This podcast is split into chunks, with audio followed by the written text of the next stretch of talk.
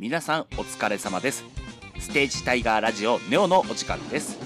お相手はステージタイガーの脚本演出家虎本剛がお送りいたします。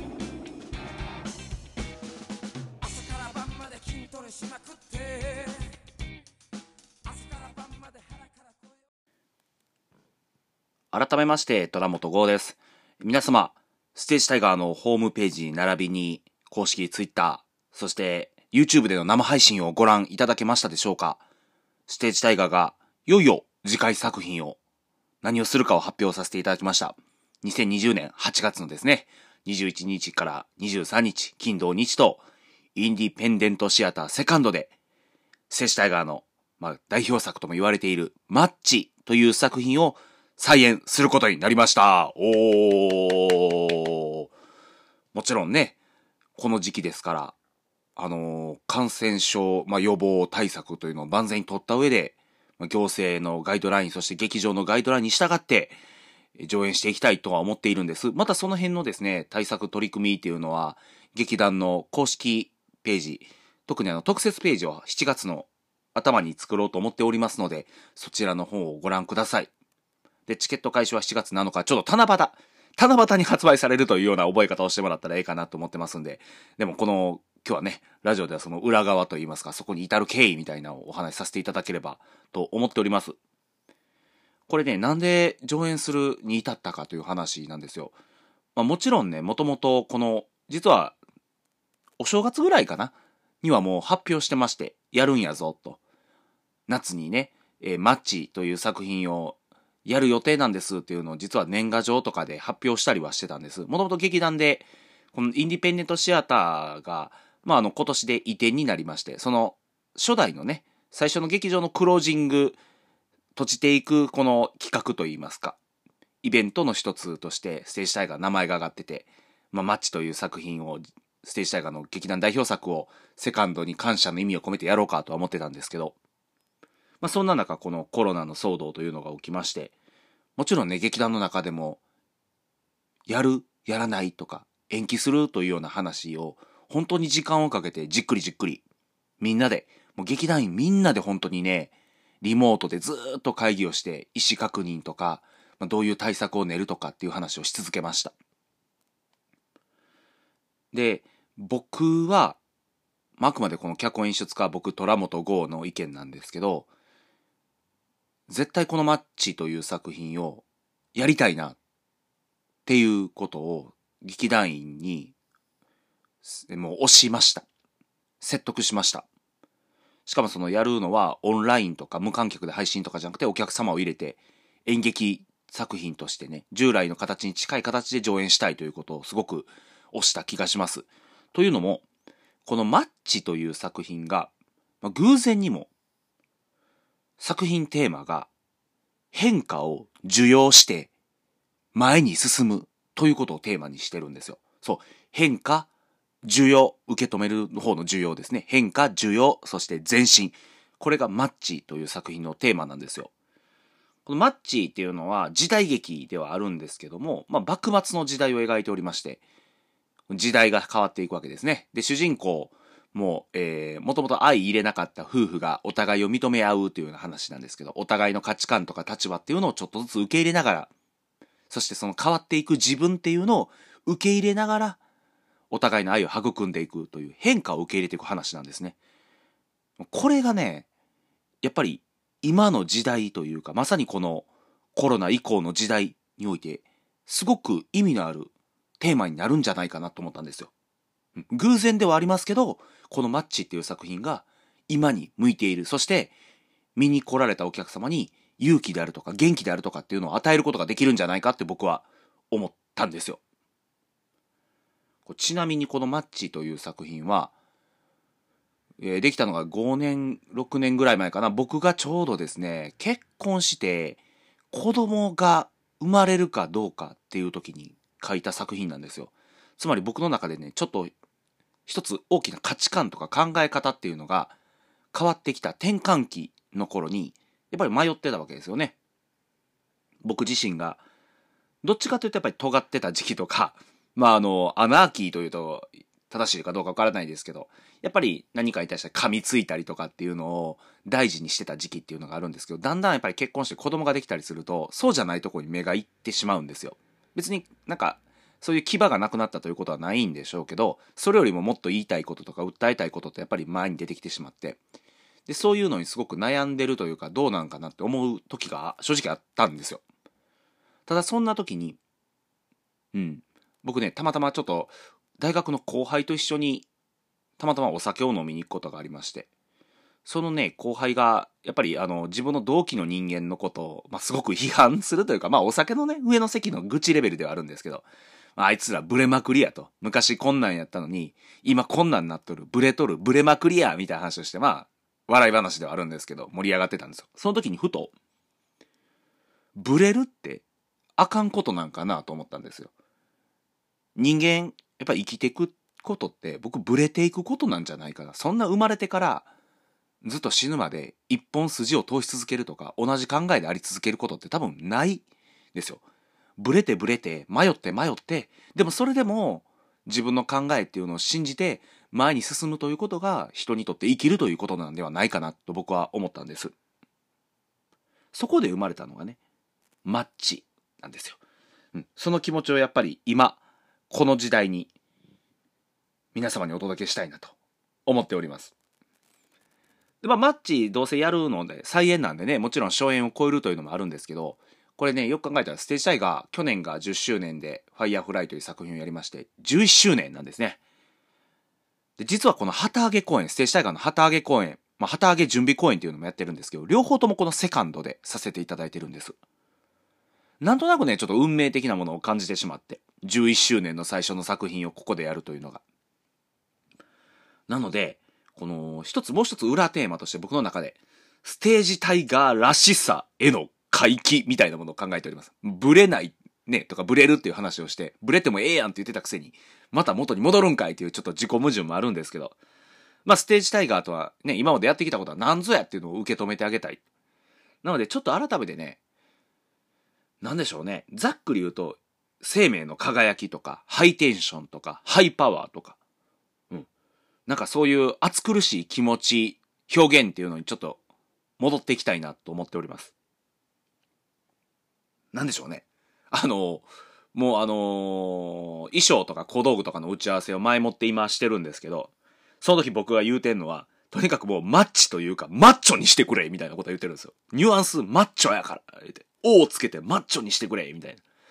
これ言葉で言うても何のこっちゃわからないかもしれないですけど、ちょっとやっぱり筋肉とかね、テンションとかっていうのに、だいぶ酔った演出表現っていうのにしていきたいな。作品自体がまあハイテンションな作品ではあるので、ちょっとそちらの方もご期待いただければと思います。詳しくは、えー、ステージタイガーの劇団ホームページに、ホットニュースというこのブログ記事があるんですけど、そちらの方に載っておりますので、ご参考ください。そして出演者も発表されております。このステージタイガーの出演メンバーも載っておりますが、そんな中でも、客演、いわゆるゲストの方も発表されております。今回もですね、非常に、もう素敵な、え素敵なゲストの方に出ておいいただいております。その方を紹介させていただきます。えー劇団大阪新選組より、南田義信さん。おー。あの、まあ僕らの中では南田さんと呼ばれている南田義信さん。初演に引き続き出演していただきます。もうステージタイガーにはね、ない、間違いなく今いてるメンバーでは出せないものを持ってはって、それは何かというとね、まあ安定感、もちろん年齢、キャリアがもたらす安定感っていうのもあるんですけど、なんやろうな、誤解を恐れずに言うと、古き良き演劇の香りがする方なんですよ。僕が学生時代とかに憧れてた、本当になんて言うんでしょうね。もう泥臭い、暑苦しいエネルギーを、やっぱり体からね、滲み出すことができるタイプの俳優さんなんですよ。うん。なんでしょうね。やっぱこう見に来ていただければわかると思うんですけど、やっぱり圧倒的に光る存在感っていうのがあって、これは僕らでは打線、重みと色気があるなってすごく憧れてるものがあるんです。そこを南田さん、南田さんにお願いしたいなと思っております。続きまして、えーミクロトゥーマクロより石井照子さん。おー。ね。まあ、石井さんも、あの、実はというのもあれですけど、ステージタイガーの元劇団員なんですね。初期の頃。で、あの、本当に久々に、今までね、なんかイベントとかゲストで一緒やったようなことはあるんですけど、そうではなくて、あの、きちんと出演者として、時間をかけて舞台の上に立っていただくというのは本当久しぶりやと思います。そういう意味での、なんかお互いの成長を確かめるというと、ちょっと偉そうですけど、そういう楽しみもありますし、僕ね、やっぱり石井さんの素晴らしいところは何かというと、まずはね、演劇愛に溢れてると。うん。彼女の SNS とかも見ていただければわかるんですけど、本当に演劇が好きで好きで。実は僕、石井さんに出会ったのはかなり昔でね、20代前半ぐらいの時かな、ま、半ばぐらいの時に出会ってるんですけど、その時から本当に変わってないですよ。演劇が好きだという点に関しては。ずっと演劇が好きでキラキラされてて、僕は憧れる存在ですね。まあ、その演劇を愛する気持ちが必要だというのもありますし、俳優としてね、人間臭さとね、キュートさとパワーですかね。そう、人間臭さ、キュートさ、パワーっていうのを3つ同時に出せる方なんですよ。これどれか1つずつは出せる方いるんですけど、これ3つね、人間臭さ、キュートさ、パワー。力強いのに可愛らしいと。なのにとっても人間臭くて、そこの辺に普通にいそうな雰囲気がある。すごく素敵なんですよ。それがこの作品に必要だなと思いました。じゃあ石井さんがどんな役をされるのかというのもご期待ください。そして3人目のゲスト、高村さやさん。おー。まあ、あの、稽古場ではさやちゃん、さやちゃんって呼んでるんですけど、あのー過去上演した、スローステップスマイルとか、えー、花よ酒にも出ていただきました、さやちゃんですね。わかりやすく言うと、お綺麗でございますわ。非常に美人ですね。あのーしかも、あのーなんて言うでしょう。う、薄いんですよ。薄いって別に存在がではないですよ。あの、物理的にっていうことでもないんですけど、発酵なんですよ。僕のイメージなんですけど。幸薄毛な雰囲気がある。幸薄毛というかね、もっと別の言葉に変えると、儚げなんですよ。全体的に。うん。儚げなんですよ。そのね、儚さみたいなものを佇まいで出せるタイプの女優やなと思ってまして、これがこの作品に必要やなと思ってお声をかけさせていただきました。さやちゃんね、これ見ていただければわかるんですけど、もともとすごい細身なんですけど、ステージ映画の作品ね、過去のやつ出てくれたやつ、だんだんだんだんね、毎回毎回痩せていきはるんですよ。ただでさえ細いのに。うん。スローステップスマイルとかの時って出番多いしダンス多いっていうので、さらに痩せていきはりまして、もともと色白いのにどんどん白なっていって、え、えって僕言ったの。僕稽古場でえって言ったことありますからね。さやちゃんこのままいなくなるんちゃうんって。シューって薄なっていって、そのまま、だんだんだんだん存在が限りなくゼロに近づいていくんじゃない大丈夫って言ったことあるんですよ。そういう儚さっていうのをこの作品の中で出していただきたいなと思います。ぜひ、夏バテに気をつけて、えー薄くならないように、えーしてください。うなぎ食べましょう。ということで、4人目のゲストは、えー、張本いつきさんです。おー、劇団ビッグワンネクストチームうららもんですね。張本いつきくんっていうのをご存知ない方、若手なんでね、方にはあの、去年やったファイヤーフライという劇団の作品で、えー出てくれてたメンバー、男性やと思ってください。よかったら感激三昧で見ていただければ、ハリーの活躍が見られると思います。そんな通称ハリー、張本いつきくんなんですけど、そう、若手なんですよ。まだ20代後半ぐらいで、うちの椿と同世代なんですけど、彼はね、ストイックですわ。あの、そのストイックのレベルが結構ね、狂気じみてるかなって 僕思うんですよ。あの、圧倒的まっすぐですね。で、本人は否定するかもしれないですけども、圧倒的にね、純粋やと僕思います。とにかくピュアにまっすぐなんですよ。うん。あのーある意味ではちょっと変わってるレベルでして、肉体改造する言うたら、ずっとね、同じメニューを食べ続けることができるタイプの人ですわ。普通ね、なんか肉体改造すると飽きるんですよ、食べ物。ローカロリーなものを作ってるとね。それをずーっと同じローカロリーのね、彼が沼って呼んでるわけわからん、このぐちょぐちょの食べ物があるんですけど、いろんな健康にいいものを混ぜ合わせた。それをね、毎日毎日食べてるんですよ。ずーっと食べるんですよ。うん。ある意味クレイジーなんですよ。うんストイッククレイジー、ピュアクレイジーなんですよ。そんなね、本当に一本筋を通し続けるっていうのは、この作品のある役に向いてるなと思って、ちょっとオファーさせていただきました。はい、ご期待ください。そして、最後。育賢より、青山育彦さんです。おー。青山さんも初演に引き続きのオファーですね。あのー、もともとこのマッチという作品をやるにあたって、ステージタイガー、まだまだ、当時は刀なんて振るったことがなくて、どうしよう、誰に教えてもらおうってなった時に、うちのメンバーの、まあ、小野さんとか谷谷くんの、あのー知り合いでもあった青山さんにお声をかけさせていただいたんですよ。で、それからずっと、ま、そこからかな、マッチという構想というか作品が生まれてきたのは。なんでやっぱ、青山さんあってのマッチなのかなと思って声をかけさせていただきました。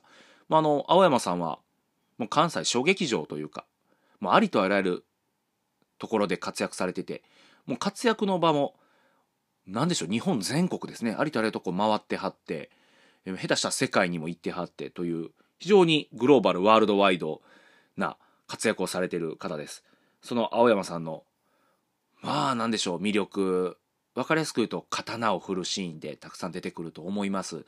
ぜひ、ご期待ください。初演版では、青山さん、刀を振るシーンで、飛び蹴りを食らわすんですよ、僕らに。もうライダーキックみたいな。めっちゃ飛ぶんですよ。これね、ぜひ感激三昧あったら見てほしいんですけど、青山さんこだわりのシーンで、めっちゃ飛ぶんですよ。た、飛び蹴りが。ただの飛び蹴りじゃないです。めっちゃ飛ぶんですよ。吸い込まれるように。ぜひ、その飛び蹴りを見てください。というような魅力的なゲストに囲まれた全15名のキャストでお送りいたします。マッチ。はい。あの、劇団ももちろんたくさん出ておりますし、台本も2020年に合わせて部分修正しております。より深く、よりパワフルに、より深い解釈を加えて上演いたします。8月21日から23日、インディペンデントシアターセカンド、マッチ、ぜひご期待ください。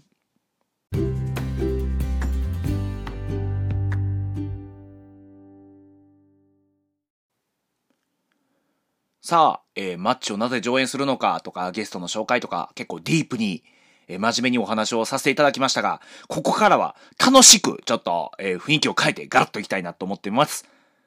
題しまして、マッチこんな風に再演されたら、すごい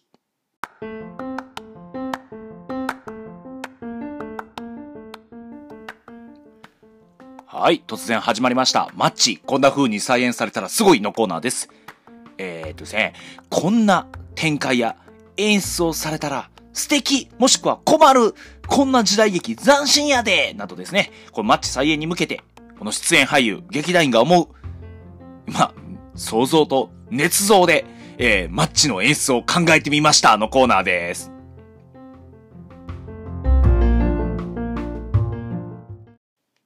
それでは早速一つ目参りましょう。ステージタイガー、小野飛鳥さんからいただきました。マッチ、こんな風に再演されたらすごい飛脚がプロレス技で戦う。おー、いいですね、いいですね、いいですね。あのー、こう作品ね、飛脚が出てくるんですよ。大阪と、えー、東京、つまり当時の江戸ですね。大阪、江戸を行き来する、この三度飛脚という飛脚が出てくる物語ではあるんですけど、その飛脚はね、戦うシーンがあります。プロレス技で戦うと。こんなに刀がとか、青山さんに刀で出てもらう言うてんのに、プロレス技を使うって、面白いですね。ひょっとしたらこれ採用されるかもしれないですから。これね、キャストが思う、こんな風な再演演出やったら面白いなぁなんで、これいいアイデアがあれば僕入れるかもしれないんで。なるほど、プロレス技、面白いですね。刀に対してどう戦うかっていうね。はい、続きまして、小野あすかさん。まさかの歌って踊るミュージカル風。おー、なるほどね。時代劇は言うてんのにね、歌って踊るミュージカル、いいかもしれません。斬新ですね。はい。そして、小野あすかさんからもう一ついただきました。江戸の街を再現するエキストラ100人。おおいや、密めっちゃ密っすよ。100人ってあんた。いや、ありとあらゆるね、こうガイドラインで、こう、予防対策取りますっての舞台上に100人乗ったらセカンドに。どえりゃあ密ですわ。下手したら客席より多いんちゃうかなって。なんでしょう、中心蔵やっても48人、48人出さなダメですけど、100人もエキストラ出すかいなっていう。うん。いや、面白いっちゃ面白いですけどね。続きまして、ステージタイガーの代表、ヒゲさんからいただきました。マッチ、こんな風に再演されたら、すごいタイトルが気に入って、大塚製薬がスポンサーについてくれる。いや、これマッチ違いやね。マッチ違い。マッチっていう飲み物ね。黄色い炭酸の、微炭酸の飲み物ありますけど、これマッチ違いでございますから。まあでもスポンサー欲しいですけども。違いますよ。マッチが違いますよ。はい。はい、再び、ヒゲさんからいただきました。時代設定が、江戸末期から 1990X 年に変わっていて、飛脚がみんなモヒカン。いや、北斗の剣それ。いや、もうマッチじゃない。それは。タイトルが北斗の剣ですわ。セリフの1個目、ヒャッハー、水だーですね。はい。これも戦い方、刀ではなくなりますよね。うん。謎の憲法で戦うことになりますよね。刀を使う人をオファーした意味がなくなりますから。やめてください。はい、続きまして。あ、新人劇団員、南吉子さんからいただきました。マッチ、こんな風に再演されたら、すごい本番中に、実際に江戸から大阪へ走る役者が、時々、テレビ電話で出演する。いや、ほんまに走るんかいな。リモート演劇。オンライン演劇ですね。いや、じゃ、じゃあ大丈夫ですよ。ちゃんと会場で直接生で見せますから。ね、オンラインではありません。そんな途中経過を、えー動画で配信で見せるということはしませんので。ね、それは大阪と東京で別会場でやるんかいになってきますんでね。それでおもし、それで面白そうですけど。そんなことはいたしません。はい。もう一つ、南吉子さんからいただきました。辻切りに会いたい切られ役をお客さんから募集する。おほほほほほいるかな？切られたいですか？みんな。切られてみたいですか？面白いっちゃ面白いですけどね。いや、でもそれはどうなんですか？切られるシーンが来たらお客さんは客席から舞台に上がってきて、切られ、出番が終わったら、死体のまま客席に戻るってこと？どうもすまへん言うて。お客さんが上がり、そして戻るってこと。斬新ですけどね。はい。あの、まあ、なんか、頭の片隅に入れておきたいと思います。続きまして、ちゃんなつこと、竹林夏穂さんからいただきました。マッチ、こんな風に再演されたらすごい現代風で再演します。飛脚じゃなくて、黒猫ヤマトとか。なるほどね。まさに今ですよね。黒猫ヤマト、まあ、飛脚の格好をしてるね。あの、某、配達員と言いますか、会社もありますから、そうじゃなくて黒猫ヤマトにしてるあたりが、まあ、竹林さんらしく面白いウィットに飛んでるなとは思いますけども。はい、現代風ですね。もう一ついただきました。竹林夏夫さんから。逆に、未来設定にする。かっこ、ドローンの自動配達、スマホ、ズームなど。時代劇は言うてるやん。時代劇やて。これ時代劇ですから。ね。あの、過去、なんでしょう。現代劇でやるんではなく未来でもありません。ちゃんと幕末の、あの、風景としてやりますので。そして竹林さんからさらにもう一ついただきました。全員、大塚製薬のマッチを飲みながら演出する。いや、だからマッチ違いマッチ違います。そのマッチじゃないです。みんな好きやな、マッチ。大塚製薬のマッチ好きやな、黄色い炭酸飲料。これね、あの、ちょっとだけ、はし、ちょっとなんか話がそれるんですけど、あのー同じようなことをね、言ったやつがいるんですよ。ちょっと見直してほしいんですけど、YouTube にも上がってるんで、劇団員で前生配信しまして、あの、そこでもこんなネタが出たんですよ。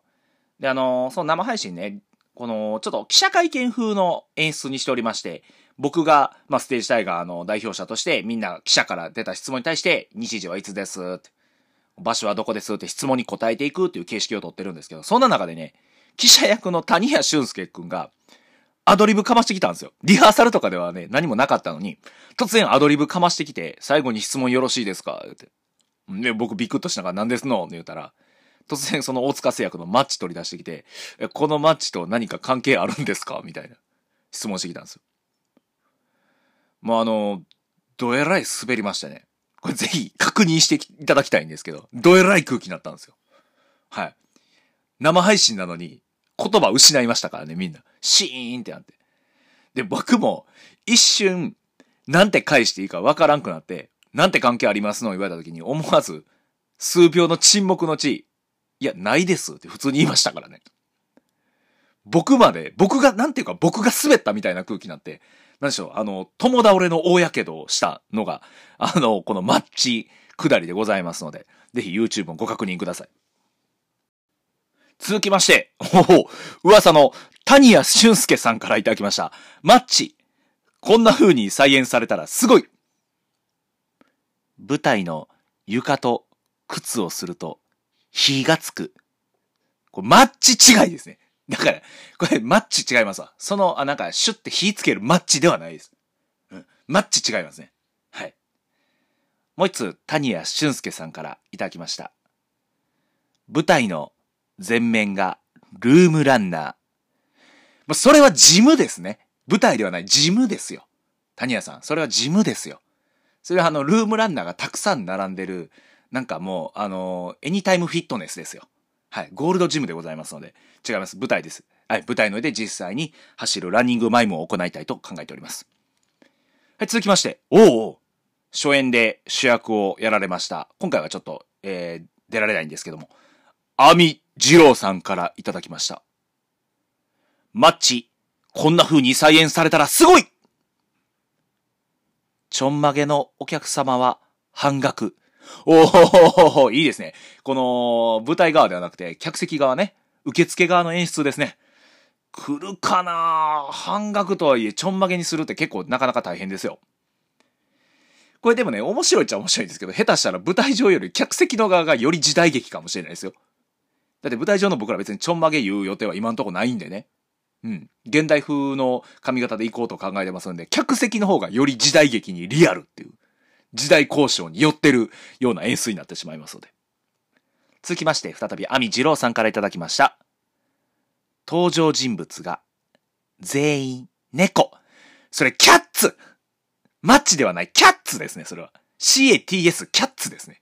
はい。大丈夫です。全員人間でやりますので。はい。そして最後、また、アミ二郎さんからいただきました。舞台の隅に、ずっとおじいさんが腰掛けている。よく見るとそれは、メイクを施した近藤正彦。それ、マッチ違いですね。これも、マッチ違い。マッチ違いますね。これ、これ、銀ギラ銀のさりげない方のマッチ。いや、全然さりげなくないですけどね。舞台上にずっとおじいさん腰掛けてるさりげなくはないです。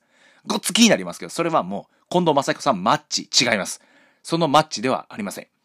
マッチとは作品の中で試合とか、このマッチングする、馴染むとかっていう、衝突するとかっていう意味を込めたマッチでございます。飲み物でも、えー、火をつける方のマッチでも、人物の方のマッチでもございません。続きまして、白井博之さんからいただきました。マッチ、こんな風に再演されたら、すごい手紙と2枚のマスクが届く。かっこ、届かない。いや、届かへんのかいな。届かへんのかいな。あの、飛脚の話なんでね。手紙とプラス、まあ、どこぞのマスク2枚が届くということで。これ面白いっちゃ面白いですけど。え、あのー時代劇でございますから。これあの、令和2年の話ではございませんので、手紙だけがしっかり届くようになっております。はい、皆様もあの、お手元に届いたマスクいらんよというのであれば、あの、お近くの窓口の方に寄付受けたまっておりますの、行政窓口の方にお預けください。そして、えー、最後、本当に最後の一通、出演者、えー、出演者が小林聖也さんからいただきました。マッチ、こんな風に再演されたら、すごい登場人物の一人か、もしくは数人が未来人、悲劇を止めるために暗躍する。仮面ライダーのパクリですね、これね。なんか、歴代のライダーのなんかをチョイスしたパクリですね。非常にライダー好きの小林くんらしい作品だと思います。なんでしょうね。ショールームで配信しすぎて毒されたんかなはい。あの、変身しません。未来人も出てきません。時代劇として、えー、上演いたしますので、ぜひぜひ、マッチ、お楽しみ。